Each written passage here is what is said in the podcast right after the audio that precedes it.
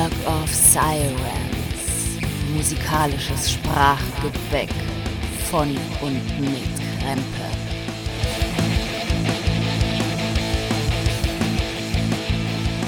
Hallo Freunde draußen an den schwarzen und dunklen Radiogeräten zu einer weiteren Ausgabe unseres Generationentalks. Das haben wir ja neu eingeführt hier auf diesem Podcast.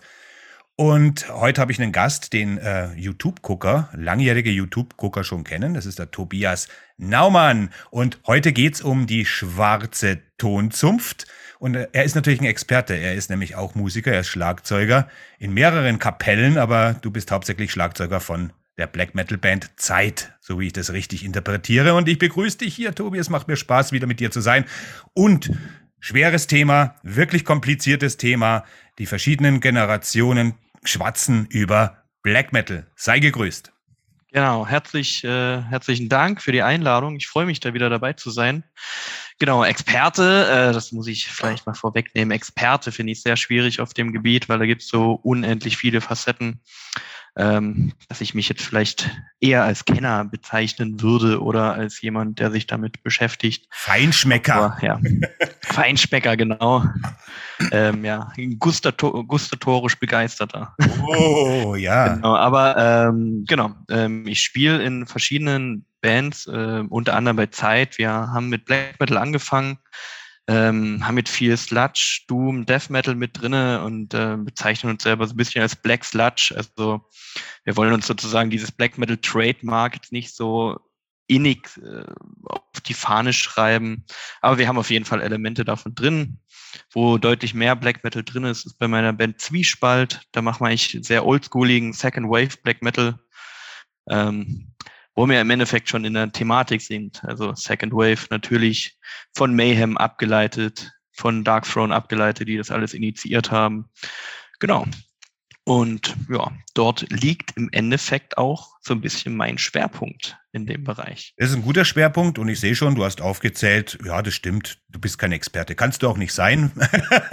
nee, Quatsch. Äh, ja, nee, das ist äh, eben, du bist auf jeden Fall für mich der geeignete Partner natürlich in Sachen Black Metal. Ich bin ja auch kein Experte, das würde ich nie sagen. Aber natürlich als Metalhead äh, läuft Black Metal ja immer als sehr interessante, egal wie man sich nähert, aus den unterschiedlichsten Absolut, Perspektiven. Sehr interessant, von wirklich katastrophal und ablehnenswert bis äh, total super und absolut geil. Da ist alles vertreten in diesem Black Metal.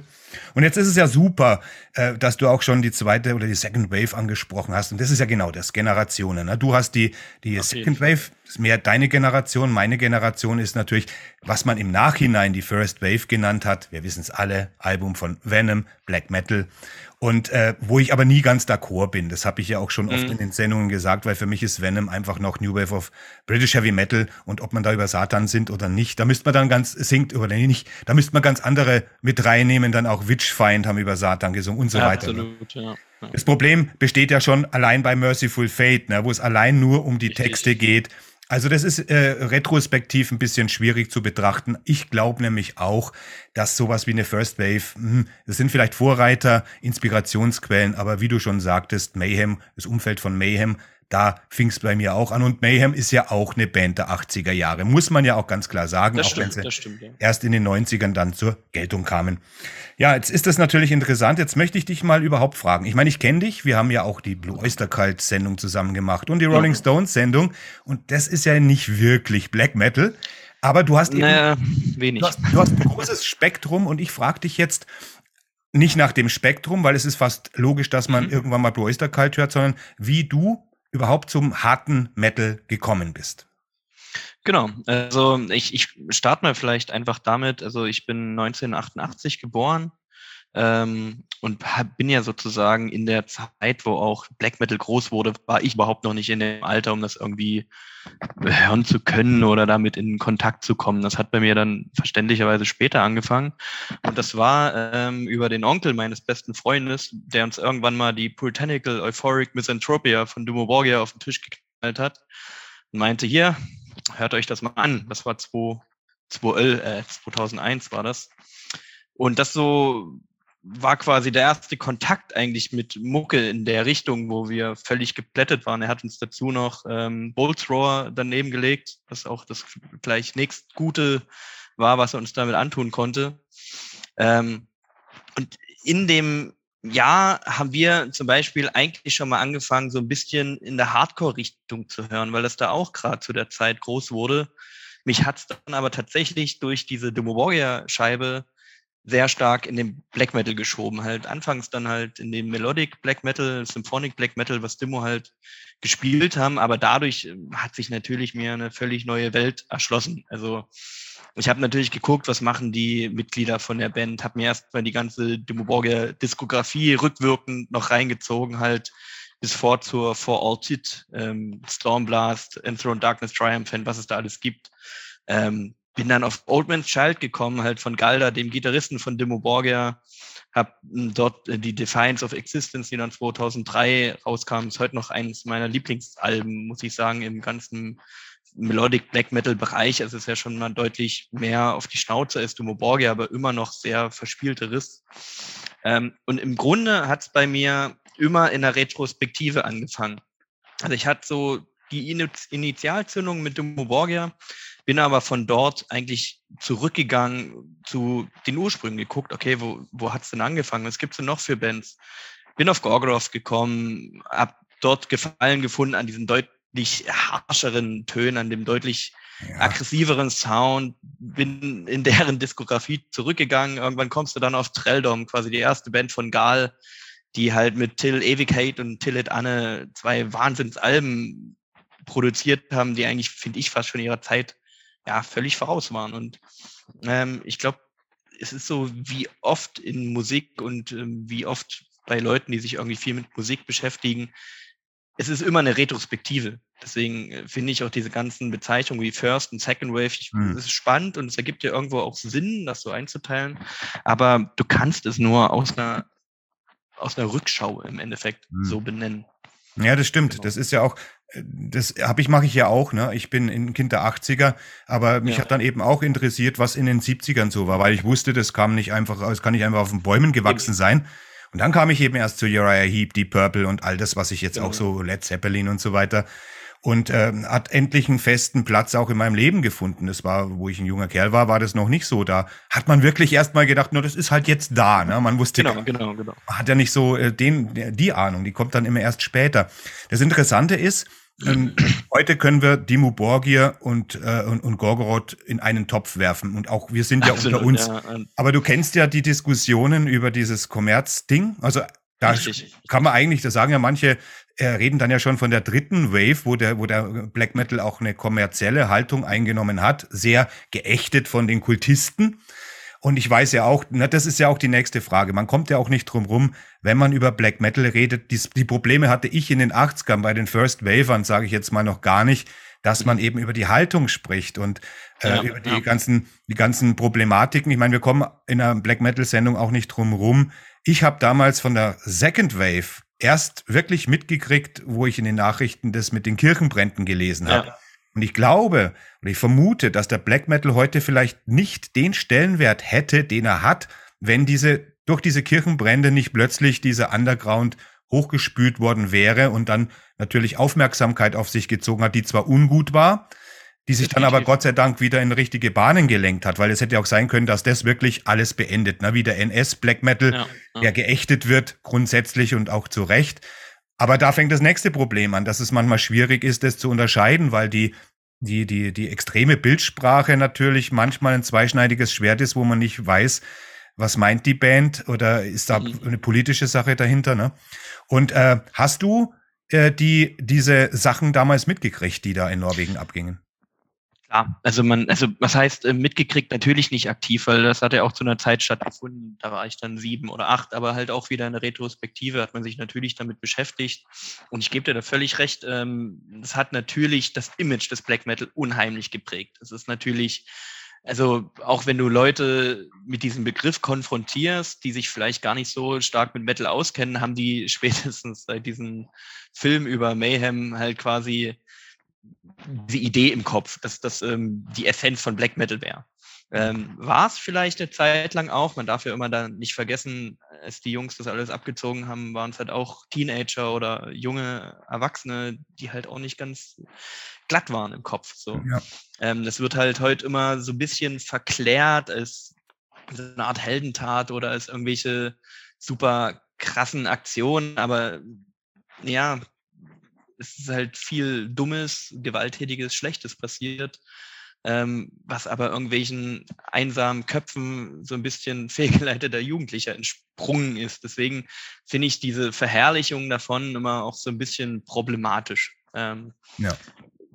Dasselbe gilt natürlich ähm, auch für den NSBM, also für den nationalsozialistischen Black Metal. Das Problem hast du heute immer noch. Also es gibt noch mehr als genug Bands, die in dem Bereich ähm, sich tümmeln, ähm, die da auch keinen großen Hehl draus machen.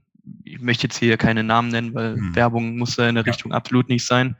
Aber du hast heute wirklich noch oft den Fall, dass du irgendwelche neuen Releases entdeckst oder also ich gucke mich da viel auf Bandcamp um, was da gerade so rauskommt was nicht schlecht klingt, was gut gemacht ist und äh, so ein bisschen Recherche dann zeigt, okay, die Jungs kommen aus einem sehr fragwürdigen Umfeld. So, sprich, du musst in diesem Genre selbst heute noch exakt schauen, wen unterstützt sich da, von wem wird die Mucke gemacht, wo treiben die sich rum. Gibt es ja diesen Grauzonenbegriff so, ja. der für mich schon schwierig ist, weil ich meine, keine Ahnung, entweder bist du gegen Nationalsozialismus oder du kannst dich damit anfreuen. Deswegen es ist immer heute noch ein Riesenthema. Und ich finde, ich finde es auch so ein Paradox äh, überhaupt, dass äh, man muss sich das mal überlegen. Ich glaube, Bands, die so angezogen, nenne ich jetzt mal, rumgelaufen wären, mhm. sich so gebärdet hätten, ich glaube, die wären innerhalb von 30 Sekunden wären die im KZ gelandet. Und, und dass denen das nicht klar ist, dass äh, äh, die, das Metal oder beziehungsweise auch der extrem, die extreme Form von Metal, das ist ja. genau das. Wir sind die, genau eine, eine ähnliche Minderheit, die damals aufs Schafott kam. Genau die. Ja. Ja. Und äh, das, das, das ist so absurd. Das ist genauso absurd wie Türken, die mit Hitlergruß rumlaufen oder Juden, die, die Heil Hitler schreien. Soll es alles geben. Und äh, das ist für mich, das ist für mich das, wo ich meine, ich verstehe viel mit meinem blöden mhm. Kopf, mhm. aber da hört mein Verständnis, also nicht nur, dass man sagt, ich distanziere mich nicht, meine ich dieses Verständnis, sondern ich begreife es in meinem Hirn nicht. Ich begreife diese Haltung nicht. Also ich kann es nicht wirklich mhm. begreifen. Und es hat auch nichts mit Menschenhass und Misanthropie zu tun. Weil das ist eine Philosophie, die, die auf Protest beruht, ne? auf, der Dist auf, das, ja. auf dem Distanzieren von dem, was die Welt so mit diesem Globus und mit sich selber an, an, anstellt. Und da entsteht dieses interessante Paradox, dass ja die Guten, ne, die Moral, äh, wertvollen Menschen sagen, mhm. oh, ihr seid die Bösen, ihr rennt mit umgedrehten Kreuzen rum und schreit Heil Satan. Und in Wirklichkeit sind das ja, man sieht ja, was in der katholischen Kirche abgeht, dieser Kinderfickerorden, der sich für gut hält und dann diejenigen, die sich zu Satan stellen, sage ich jetzt mal, äh, als das Böse, das biblisch Böse dargestellt werden. Da entsteht natürlich ein Paradox, weil eigentlich im Großen und Ganzen glaube ich, dass die Metal-Community an sich äh, Dinge schon begriffen hat, schon als junge Kerle. Ne, begreift man, man, auch, ver ja. man versteht es vielleicht nicht durchdringend, aber man hat die Möglichkeit, etwas zurückzuzahlen, an die Leute, die von oben Druck auf dich ausüben oder Dogmen über dich erlassen, dich an deiner Freiheit und Entwicklung hindern. So habe ich Metal immer verstanden, weißt du?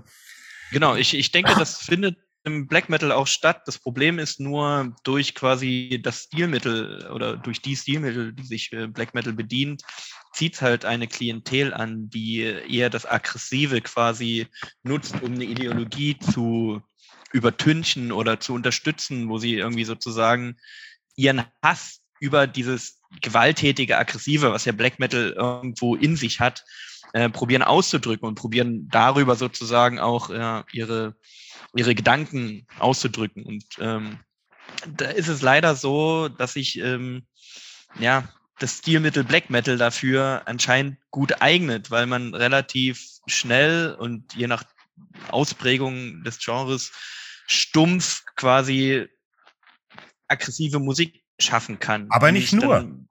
nicht nur, nicht nur, ne, absolut nicht nur, aber es ist ja ein Teil davon. Und wenn man sich viele NSBM-Bands anguckt, auch nicht alle, sind die meisten dann eher so in Richtung Raw Black Metal, in Richtung War Black Metal, also alles, was relativ schnelles, aggressives Hacken ist. Also ohne jetzt da irgendjemand unter Generalverdacht stellen zu wollen. Das ist natürlich immer schwierig und das möchte ich auch nicht.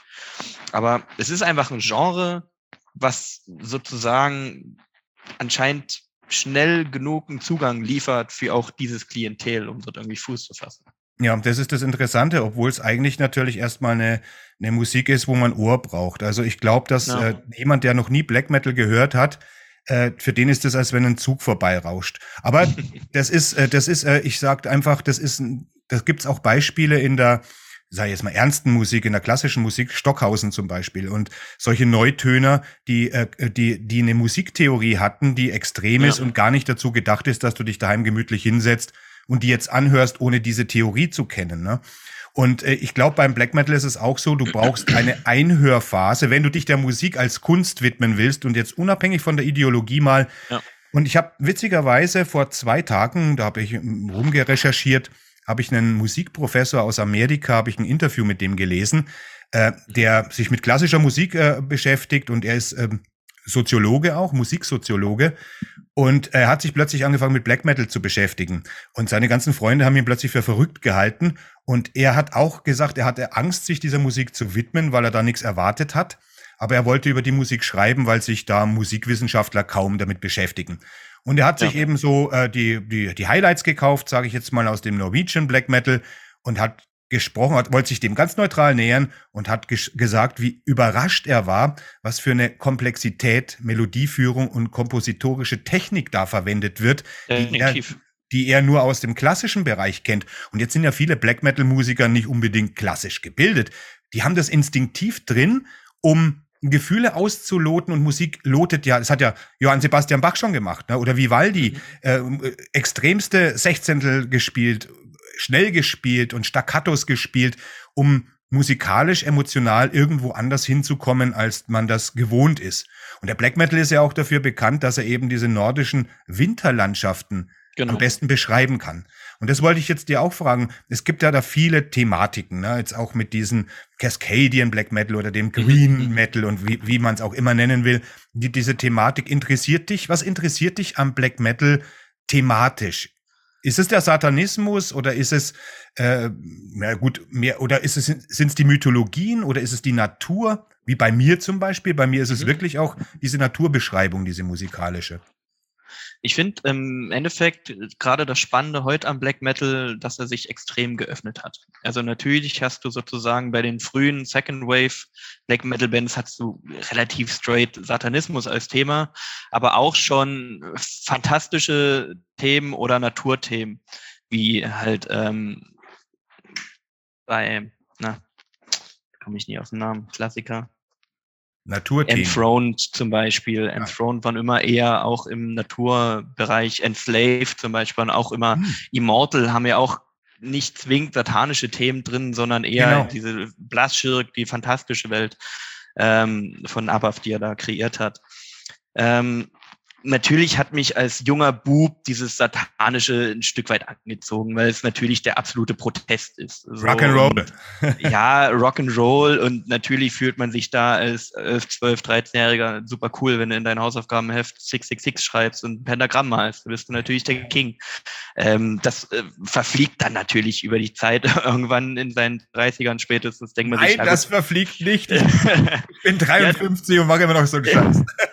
ja, ja, ich, ich, ich ich mal das auch schon mal aus Langeweile irgendwo hin, aber natürlich ja. ähm, ist man irgendwo dann ein bisschen geerdeter. Und ich finde genau das im Black Metal spannend.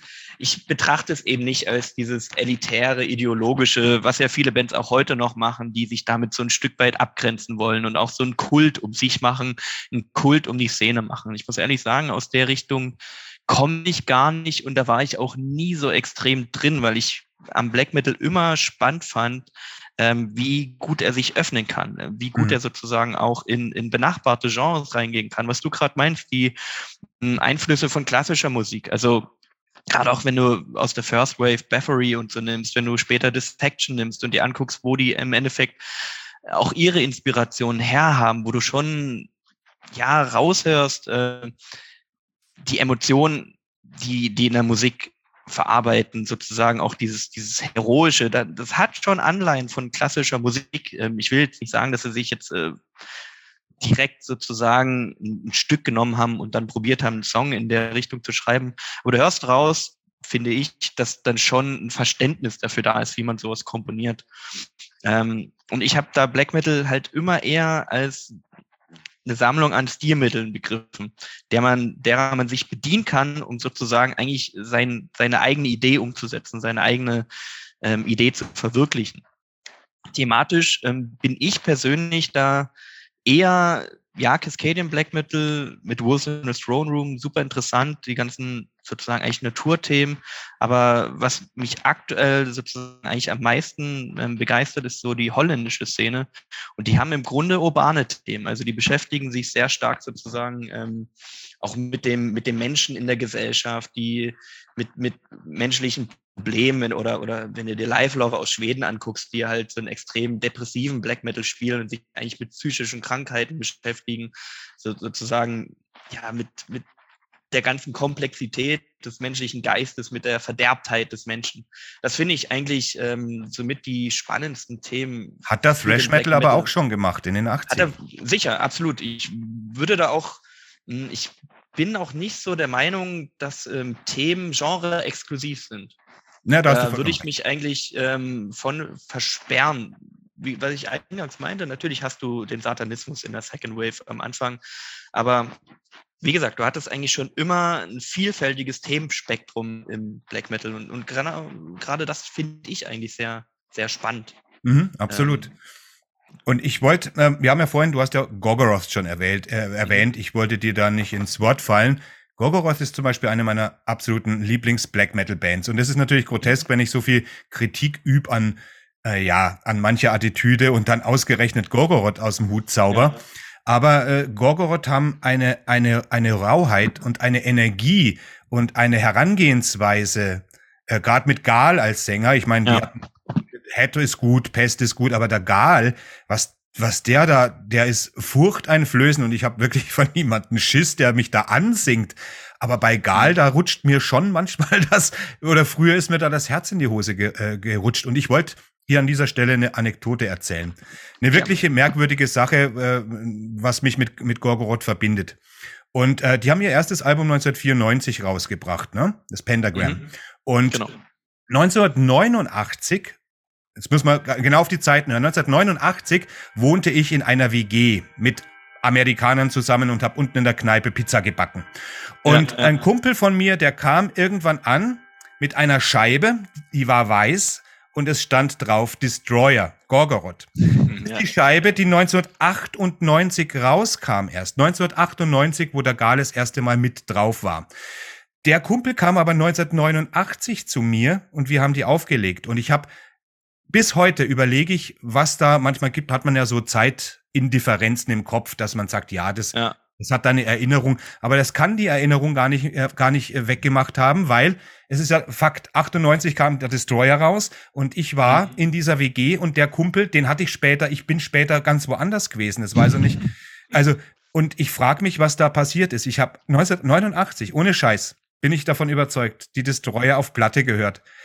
So eine Störung und im Raum-Zeit-Kontinuum. Das ist wirklich eine der an, einen Möglichkeiten. Und jetzt, weil ich dabei bin, weil ich so ein Fahrt bin, Gorgoroth 2, ich habe meinen Führerschein verloren. Ich hatte meinen Führerschein erst mit 30 gemacht, auf Drängen mhm. meiner damaligen Frau. Und äh, weil ich nie Auto fahren wollte und es auch jetzt nicht tue. Auf jeden Fall hatte ich weil den. Weil ihr irgendwie zu den Gorgoroth-Konzerten kommen musstet. Ja, ich hatte, ja genau. Nee, nee, da, da gräbt man sich ein Loch durch, durch, die, durch die Erde. Aber ich habe meinen Führerschein verloren, äh, zwei Jahre später eben auch im Auto Gorgoroth gehört. Und wir, ich und mein Kumpel, wir haben Absinth getrunken gerne. Und wir sind mhm. durch die Gegend ge, geprollt sozusagen und wir hatten eine Kuchenschüssel, da haben wir den Absinth angerührt, eins zu fünf. Und ich bin gefahren mit einem Sprudelglas und er hat immer aus der, aus der Tortenschüssel mir nach. Und ich war wirklich total besoffen. Und an der Ampel, ja. wir waren kurz zu Hause, es war schon abends, rechts war noch die Tankstelle und er sagt, komm, lass uns noch ein Sixpack holen. Und äh, Während die Ampel auf grün schaltet, lenke ich nach rechts und er fällt mir in die Arme und ich versteuere und fahre über einen Betonpfeiler, der mir die, die Ölwanne wegreißt.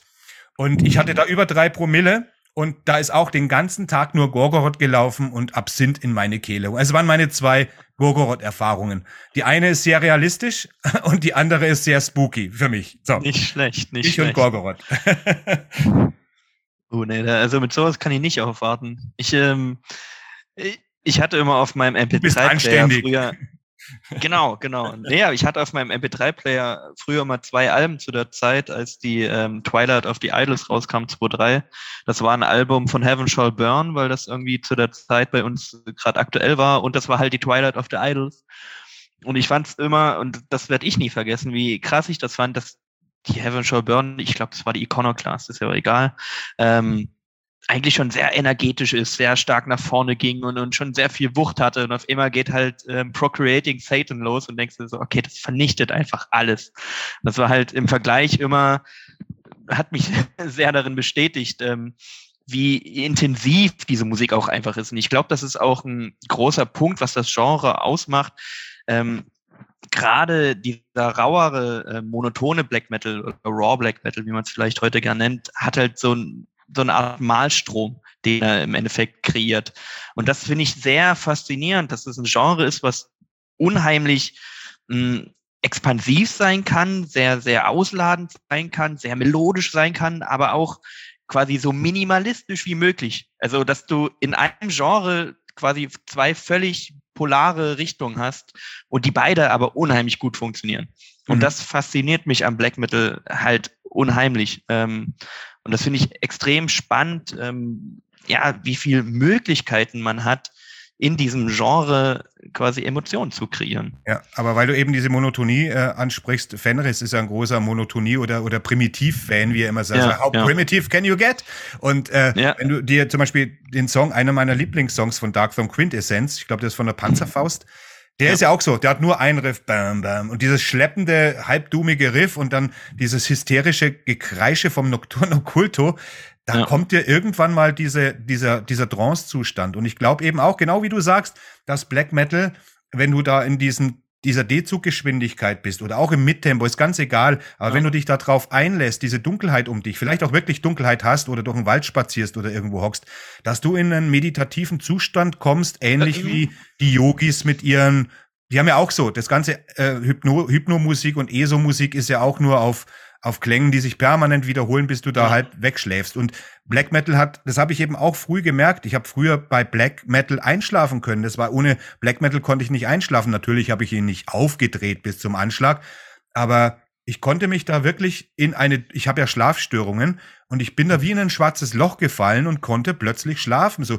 irre sich das für jemanden, der die Musik nicht kennt, anhören mag, weißt? Also ich bin ja trotzdem ein Ästhet. Ich mag ja auch ja. Wohlklänge. Also so ist es ja nicht. Ich brauche nicht immer nur das. Aber ich finde eben diese Schönheit und im Vorgespräch habe ich dir das ja geschrieben, dass wir beide, glaube ich, Leute sind, die im Black Metal nicht nur den Hass und, und, und, und die Verachtung finden, sondern die das Schöne im Black Metal sehen und, und suchen auch.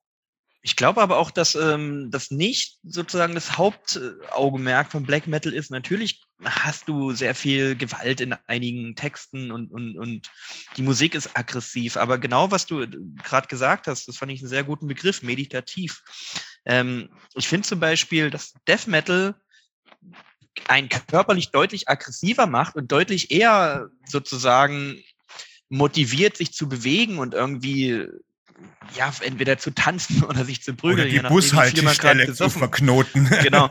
Und, und Black Metal hat wirklich in, in, in seiner ganzen Geschwindigkeit, in seinem ganzen Wütendsein sozusagen, eigentlich fast schon was Beruhigendes. Und das finde ich immer extrem spannend, dass sozusagen, dass er ja fast wie so eine Art Ventil ist, das dich im Inneren dadurch, dass die Musik so aggressiv ist, fast eher beruhigt und sozusagen vielleicht deine innere Aggression so stark aufgreift, dass du die vielleicht gar nicht sozusagen körperlich äh, rauslassen musst. Ja. Ähm, und dieses Meditative finde ich halt einen unheimlich guten Punkt, weil das, das, das habe ich selber oft bei Black Metal, dass man das eigentlich, ja, gute Referenz auf Gal mit einem Glas Rotwein im, im Sessel.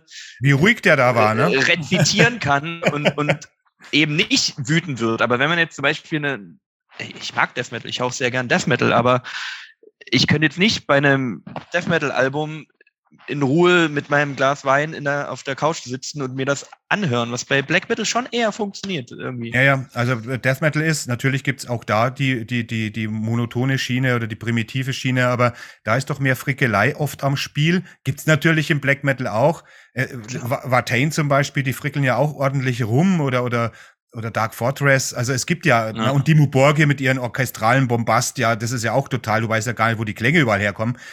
Aber äh, das Interessant, das hatten wir aber in der First Wave nicht. Also wir hatten damals auch nicht gesehen, dass das Black Metal war. Damals hat auch alles Black Metal geheißen, Destruction und so, dann weißt du ja.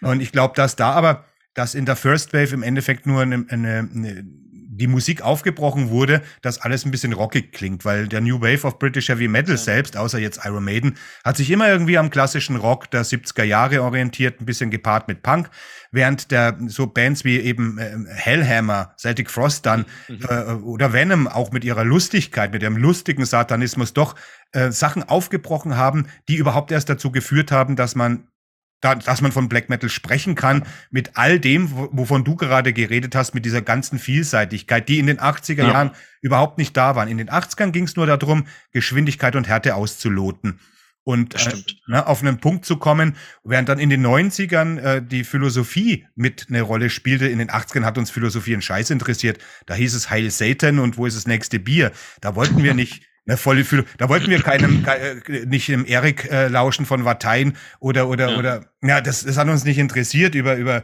äh, das Anti-Universum und was weiß ich, das hat uns nur genervt. Und, und, und heute ist man aber so, dass man auch einen spirituellen Ersatz dafür sucht, egal ob man jetzt selber wirklich spirituell ist, aber wir sehen ja eine völlig sinnentleerte, komplett destroyte Welt. Die ist am Arsch und wir wissen eigentlich alle, dass wir es wahrscheinlich nicht mehr rumreißen. Und äh, ich denke, dass, äh, dass der Black Metal oder die, die Metal-Kultur, in speziell die Black Metal-Kultur auch das schon gewusst hat. Und zwar schon geahnt hat, wo es anfing, dass man sich mhm. wirklich, dass man seinen Hass nicht mehr anders rauskotzen kann und gleichzeitig aber nicht nur einfach Hass, sondern man will auch das Verlorengegangene, man will irgendetwas fühlen, irgendwas. Und ich glaube, dass da auch das, der Hang zur Gewalt drin steckt und die Selbstmorde und die Selbstverletzungen. Äh, das ist ja wie bei den Borderlinern. Die sind ja nicht irgendwie, die hassen sich ja nicht selbst, sondern die vermissen ein Gefühl. Weißt du, die, die, die, fühl, ja. die fühlen eine Leere oder eine Anspannung, die sie, die sie aus sich rausbluten lassen müssen. Das hört sich jetzt alles extrem an, aber wir reden ja auch über extreme Musik und ich glaube, dass es alles ein, ein, äh, dass es alles eine Rolle spielt. Wir können Black Metal oder überhaupt den Metal gar nicht unabhängig von, von, von Einstellungen und Emotionen betrachten, weil. Nee, absolut nicht. Ja, das stimmt.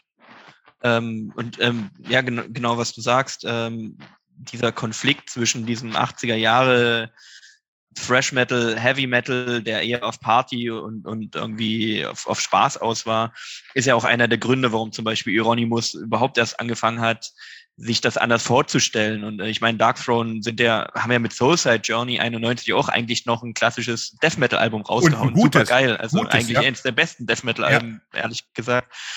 Aber die ja dann auch gesagt haben, okay, nee, wir wollen da mehr Substanz äh, in dieser Idee drin haben. Und gut, in was es sich dann ausgeartet hat, äh, haben wir vorhin schon drüber gesprochen, aber da war ja schon die Idee, sich mit relevanten Themen auseinanderzusetzen und nicht mit Bier, Titten und Ficken und Koks, sondern ja. halt im, im, Endeffekt ja mit, mit, mit lebensrelevanten Themen irgendwo. Ähm, und das hast du heute, finde ich, ja immer noch, ähm, nur dass es in, in mehreren, in, in vielen Genres Death Metal ist ja heute weit weg von Party und Saufen. Hast du natürlich alles immer noch. Aber wenn du dir Bolt Thrower anguckst, ich meine, die singen seit jeher über den Krieg, aber das nicht, weil die Krieg geil finden, sondern weil sie sich gegen Krieg stellen. Ich, so ja. sehe ich es im Black Metal ähm, großteils auch, kommt natürlich auf die Band an, also Ausreißer hast du immer, aber diese Themen zu bedienen von, von Gewalt, von Mord, von Depression, sehe ich immer viel mehr als eine Verarbeitung dieser Dinge und als eine Kritik. Also die wenigsten Bands, die darüber schreiben, dass sie sich umbringen wollen, wollen sich wirklich umbringen, sondern probieren dieses Gefühl zu verarbeiten. Die wenigsten Bands, die über Krieg äh, schreiben, wollen Krieg, sondern probieren diesen Gedanken zu verarbeiten, die ja da sind in unserer Welt. Ich meine, wir sehen es ja aktuell stärker denn je oder näher denn je. Also stärker vielleicht nicht, es ist halt einfach nur näher aktuell. Ähm, diese Angstgefühle zu verarbeiten. Ich finde, dafür ist Metal im Allgemeinen und Black Metal im Besonderen ja eigentlich prädestiniert. Ja, das stimmt. Es ist gut, dass, Mittel sich anbieten. Ja. ist gut, dass du es erwähnst, weil äh, ich muss echt sagen, seit dieser ganze Ukraine-Scheiß da ist, äh, äh, bin ich auch wieder dazu, höre ich tatsächlich wieder härter, äh, härtere Musik. Also ich habe eine Zeit lang gehabt, diese Brock-Schiene und äh, ja. Ja, weißt du ja, und Hardrock und so weiter, 70er Jahre. Aber ich komme im Moment nicht drum rum, mich wieder intensiver mit dem Black Metal zu beschäftigen, weil ich wirklich zugeben muss, äh, ich meine, das ist so eine unterschwellige Sache. Also mir geht's seitdem ja. wirklich schlecht. Also mir geht's schlecht, weil ich mir, weil ich denke, das ist, das ist so unfassbar. Das ist man hat sich ja oft gefragt, was, was hätte man gemacht, wenn man damals in, in, in Nazi-Deutschland gelebt hätte. Wäre man stimmt, ja. in den Widerstand gegangen, wäre man mitgelaufen oder hätte man das Land verlassen? Und das war so eine theoretische Sache, ne, wo man darüber mhm. diskutieren konnte. Und jetzt ist so eine aktuelle Situation, wo du dich wirklich fragst, was machst du, wenn die ganze Sache wirklich hier äh, richtig losgeht? Und Genau. Und wir wissen ja, wir sitzen hier und, und es ist ja kein Witz, ne? Es ist auch kein, keine Verschwörung, nix. Es ist aktuell und wir wissen nicht, ob wir morgen nicht schon hier einen Weltkrieg, also den Weltkrieg Richtig. haben. Und, und das ist so grotesk, ne? Und in der Situation weiß ich mir manchmal auch gar nicht, so, da bin ich ganz ehrlich, äh, weiß ich mir gar nicht anders zu helfen, als mich äh, in, in, in dunkle Gefilde zu begeben, weil das sich wirklich wie ein Mantel um mich schließt Absolut, und ich da ein bisschen Ruhe finde, so dumm sich's anhört, weil andere sagen, ja, dann muss man gerade hier Happy-Go-Lucky-Musik hören. Nein, war ich nee. nie der Typ dazu. Ich finde meine Beruhigung auch ein bisschen oder eben auch in, wie man so manchmal mit dem Tod rumspielt. Ich meine, ich bin 50 Jahre, ich bin noch relativ jung, aber man befasst sich damit. Es gibt Leute, die sind gar nicht so alt geworden wie ich in meinem Umfeld, weißt du so. Und man fängt damit an, äh, sich Gedanken über den Tod zu machen und äh, sich damit auseinanderzusetzen. Und auch da kann der Black Metal helfen, oder halt verschiedene Arten des Black Metal, die sich thematisch eben auch damit auseinandersetzen, die sich im Endeffekt die gleiche Frage stellen und sie halt künstlerisch verpacken. Ne? So. Und das beruhigt mich. Genau, also ich finde das überhaupt nicht, weil, weil du irgendwie sagst, das ist peinlich oder so, aber ähm, ich finde, man hat ein absolutes Ohnmachtsgefühl und ein Angstgefühl, weil ja. man natürlich an der Sache ja nichts ändern kann aktuell. Man hat ja nichts in der Hand, womit man irgendwie eingreifen könnte. Ähm, und ja, was wir vorhin schon hatten, mit sozusagen dieser Ventilwirkung von, von Black Metal oder von aggressiven Metal-Genres im Allgemeinen, das kann natürlich helfen, weil es auf eine Art und Weise ja sozusagen diese Aggression zumindest hörbar macht. Und, und das kann ja schon helfen, auf, auf einer kognitiven Ebene, das vielleicht ein Stück weit aus sich rauszukriegen, was jetzt zum Beispiel fröhliche Musik bei mir auch gar nicht machen würde, weil mich das fast schon viel zu sehr von dieser ganzen Sache ablenken würde und ich aber den Gedanken gar nicht aus meinem Kopf kriege. Und dann, ja, implementiere ich den viel lieber stärker sozusagen in mein aktuelles Gedankenleben und probiere damit klarzukommen. Und dabei kann natürlich auch ähm, entsprechende Musik helfen. Jetzt schau mal, wie interessant jetzt dieses Gespräch verlaufen ist. Äh, wir haben ja auch gar nichts geplant. Wir haben auch gar nicht gesagt, wir besprechen das und das. Und äh, wir eben, dass wir nicht einfach nur jetzt eine Musikrichtung aufrollen, wie jetzt angefangen und sonst irgendwas. Ich fand das bis jetzt wunderbar, wahnsinnig interessant. Was mich jetzt noch wirklich interessieren würde, ist die Aussichten. Das ist ja immer so die Zukunftsaussichten. Was glaubst du, was der Black Metal noch in petto hat oder die Zukunft des Black Metal? Ähm, Im Endeffekt, was ich vorhin schon gesagt habe, ist es ja gerade oder ist ja aktuell eine sehr starke Öffnung eigentlich des Black Metals in alle Richtungen zu sehen und zur gleichen Zeit witzigerweise eigentlich eine Rückbesinnung. Also ähm, gut, ich habe vorhin selber gesagt, mit Zwiespalt habe ich ja meine Raw Oldschool Black Metal Band und irgendwie ist das momentan sehr stark im Kommen. Also da ist sowas wie Halloween, ähm, Wrang und äh, Morg aus Norwegen, die alle eigentlich wieder einen relativ klassischen Black Metal spielen. Ähm, hast aber zur gleichen Zeit solche Bands wie Laster und Three Stars, bestimmt völlig falsch ausgesprochen, zwei holländische Bands, die dann teilweise ähm, Jazz-Elemente mit drin haben, die, die progressive Elemente mit drin haben, die halt äh, eine Mischung machen aus sehr aggressiven Black Metal Parts und dann wieder völlig verspielten, eigentümlichen Elementen. Und ähm, ich denke, das ist so ein bisschen die Zukunft, eine, Rückbesinnung auf die Wurzeln, die aber dann nicht mehr zwingt, sozusagen diese Ideologie und die Thematik aufgreifen, sondern eher so die Stilmittel mitnehmen und gucken, okay, wie, wie weit kann man damit kommen, um eine gewisse Atmosphäre zu kreieren. Ähm, Im Endeffekt auch, was Fenris sagt, so wie, wie weit kann man es reduzieren, um trotzdem noch diesen Effekt zu haben, diesen Malstrom zu kreieren, trotzdem noch vielleicht eine, eine Emotionalität zu schaffen. Ähm, und dann halt die Gegenströmung, die probiert das sozusagen ins, ins, ins Maximum zu treiben, zu gucken, okay, wie, wie komplex kann Black Metal noch sein, bis er vielleicht nicht mehr hörbar ist, sozusagen. Freust du dich auf die ähm, neue Vatain? Bei Vatain ist so ein bisschen das Ding, die habe ich mir überhört, ehrlich gesagt. Also mhm. ich finde, die sind qualitativ weiterhin gut, gleichbleibend gut, aber mich holt dieses Okkulte nicht mehr so stark ab, weil das über die letzten Jahre auch sehr überstrapaziert wurde und eigentlich über alle Genres hinweg. Also hat es so in den letzten fünf Jahren gefühlt keine Band, die irgendwie größer geworden ist, die sich nicht mit diesem Okkultismus-Thema befasst hat.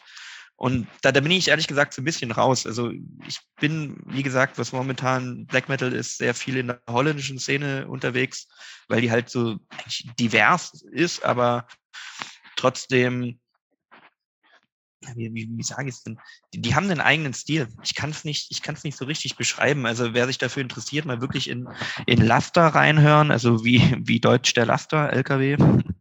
Ähm, ich hau's in den Link am besten, ne, nachher rein. Genau, Flüster Ars, Grey Aura, Halloween, das sind so, so verschiedene holländische Black Metal Bands, die gerade unheimlich gute Sachen machen und irgendwie so einen kleinen so eine kleine Eigenart haben im, im Riffing, in, in der Art, wie der Gesang ist. Vielleicht macht auch die holländische Sprache. Ich weiß es nicht, ob das vielleicht irgendwie nochmal so einen Effekt auslöst. Oh, ich glaube schon, ähm, dass Sprache irgendwie, irgendwie immer einen Effekt auslöst. Ich bin ja immer der Meinung, speak English or die, wie die äh, Stormtroopers of Death Scheibe heißt. Ne? Aber äh, weil ich äh, lange Zeit, also wirklich, im Black Metal macht mir das nicht so viel aus, weil ähm, ja da der Gesang jetzt nicht so auf, äh, auf, auf Verständigung und trotzdem merkt man es natürlich, wenn zum Beispiel Darkthrone oder so weiter oder die frühen Satyricon, wenn die ja. äh, Norwegisch gesungen haben, äh, es hat schon noch mal eine andere Rauheit, als wenn so so englische Vokale daherkommen, ne? Irgendwie. Stimmt. Aber es gibt, äh, mit dem Französischen habe ich immer Schwierigkeiten und mit dem Deutschen auch in der, in der Sprache, als, als Singsprache. Ne? Die Musik selber, mhm. Blut aus Nord, mag ich äh, zum Beispiel wahnsinnig. Und da sind wir ja, äh, das ist ja ein Black Metal, der ist ja total avantgardistisch zu nennen. Ne? Also Ja, mittlerweile. Also, ja, ja, ja, die Anfänge waren auch anders, das ist klar, die waren fast schon genau. klassisch. Aber die, die, was sie dann irgendwie äh, auf der Mord und, und was weiß ich alles gemacht haben, äh, das war schon das war ganz merkwürdig. Es war eigentlich das ein bisschen so was Voivod machen, so mit dieser mhm. Dissonanz. Das hört sich völlig anders ja. an. Aber diese, diese dissonanten, permanent diese Disso, dieses dissonante Schweben, das hat mich damals äh, eine Zeit lang wirklich auch gefesselt. Ne? Also diese, mhm. diese Sache. Jo. Bei Blut aus Nord fand ich auch, also die Halluzinogen, das war ja der Wahnsinn. Also ja, ja. ich kannte halt nur die früheren Alben und das war ja wirklich super rauer, fast schon stumpfer Black Metal und auf eben ja. dieses epische, ähm, ja, völlig sphärische Album. Ja. Irre, ja. Und, ja. aber genau das finde ich spannend. Ich meine, wenn du dir Ulva anschaust, die haben ja eine ähnlich spannende Entwicklung genommen, quasi von so mit den Urvätern auch des, des, des Black Metals hinzu, was sie jetzt im Endeffekt 80er Sinti Pop machen. Ja. Und, und das finde ich spannend auch, ähm, aus der Perspektive, wie viele Black Metal Musiker funktionieren. Ich habe immer das Gefühl, ähm, so verschrien wie das Genre ist, ähm, so open-minded sind eigentlich die Leute, die die Musik machen. Ich habe immer das Gefühl, die meisten Leute, die Black Metal hören oder Black Metal selber machen, sind eher offener auch anderen Genres gegenüber als mhm. zum Beispiel der harte Fresh Metaller. Ja, ja, das, da also, könnte was dran gesagt, sein keine, kleine, keine Klischees aufmachen. Also ich habe immer das Gefühl, so ein echter Fresher mit äh, Jeanskutte und Turnschuhen, der tut sich schwerer, auch mal eine Jazzplatte aufzulegen, als der Black Metaller mit schwarz gefärbten Haaren und mhm. Nietenarmband, der eher, eher mal guckt, okay, was geht denn eigentlich in der Richtung? Der will extreme Klänge haben und äh, das ist es ja. Also viele, genau. viele Leute sollten sich vielleicht mal von John Coltrane äh, das Album Ascension anhören. Das ist Free Jazz. das bläst ja. dir in Extremo, die, die, das bläst dir den Vogel raus. Also da wirst du nach zehn Minuten verrückt. Ich sitze einfach nur da in einer Wolke aus Klängen, aus äh, Soundchaos und fühle mich sauwohl dabei, weißt du, so irgendwie. Ja, aber das sind so Sachen, ich glaube, dass als Black Metaler ist man ja sowieso interessiert. Man hat extreme Gefühle, man sucht nach extremen Klängen und wie die erzeugt werden, das ist erstmal einfach nur egal. Ne? Man will halt gucken, wie weit geht das Ganze tatsächlich und da ist noch viel Raum für, für, für verschiedene Sachen, weißt? Es ist mir immer wieder Absolut. faszinierend, was, was für neue Emotionen äh, äh manche Scheiben abbilden können, die man vor 10, 15, man hat ja schon mhm. Ende der 80er gesagt, das ist jetzt das Ende Possessed Seven Churches, weiß ich noch. Ja, ja schneller geht nicht mehr, härter geht nicht mehr. Ja, das ist heutzutage fast schon klassischer Heavy Metal im Gegensatz ja, zu ja. dem, was, ne? Und, äh, und das, das ist so unfassbar, was da trotzdem noch geht und nicht allein durch Geschwindigkeit, sondern eben, wie erzeuge ich diese bestimmte Atmosphäre, die dich richtig in die Sessel reindrückt. Funeral ja. Doom ist auch so ein Beispiel, ne? Dass man denkt, das muss sich doch irgendwann Aha. mal er erledigt haben, aber es kommen immer noch geile Alben, die dich so in, dein, in den Quark drücken, äh, Definitiv, ja. Da geht es nicht um das Singalong, sondern geht es wirklich um das, was kann ich empfinden, wenn das über mich drüber bügelt. Ne? Das ist das Geile an, an extremen Metal-Stilen überhaupt. Ne? Absolut. Und ähm, von daher denke ich, ähm, dass das auch alles noch sehr lebendig ist. Also, ähm, keine Ahnung, gerade der Black Metal ist halt ein, ein, Genre, das sich irgendwie über die Jahre immer wieder neu erfunden hat, weiterentwickelt, sich irgendwie wieder mal Elemente oder sich Elementen bedient, die vielleicht ähm, ja in früheren Alben schon mal verankert waren. Ähm, weiß nicht, ich, ich habe so das Gefühl, es ist eine sehr lebendige Szene, ein sehr lebendiges Genre, das eigentlich immer wieder neue Ideen zulässt und, und äh, von daher ja, The also, show goes on. Ist für, für alle, alle möglichen ähm, Überraschungen eigentlich offen. Genau. Und ich glaube, das ist ein sehr gutes Schlusswort. Ne?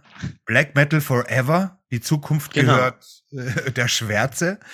Und ja, Tobi, das fand ich jetzt ein sehr anregendes Gespräch, wie ich es auch erwartet habe. Und ähm, ja, ich würde jetzt einfach mal sagen, wir knobeln irgendwann das nächste Thema aus und äh, nehmen uns das Thema und quatschen da dann drüber. Ne? Also ich hoffe, dass das du so. weiter mein Gast sein wirst. Und euch da draußen wünsche ich natürlich Keep on Rockin' und äh, vergesst nicht, irgendwie euren Kommentar abzulassen, euren Sermon. Seid ihr einverstanden mit dem, was wir gesagt haben? Wo haben wir uns geirrt? Oder wo, worüber würdet ihr mehr wissen wollen? Sagt, lasst es uns wissen auf den, ne, wisst ihr, mein Blog, äh, Work of Sirens, blogspot.com oder von mir aus auch auf YouTube. Und äh, ja, jetzt verabschiede ich mich bei euch und demnächst kommt als nächstes die Okkultrock-Sendung. Das ist die erste Einführung in den, den Genre-Guide. Okkultrock, ne? Schön im Anschluss an den Black Metal Talk. Wunderbar. Tobi, ich danke dir. Keep on rockin'. Vielen Dank und auf bald.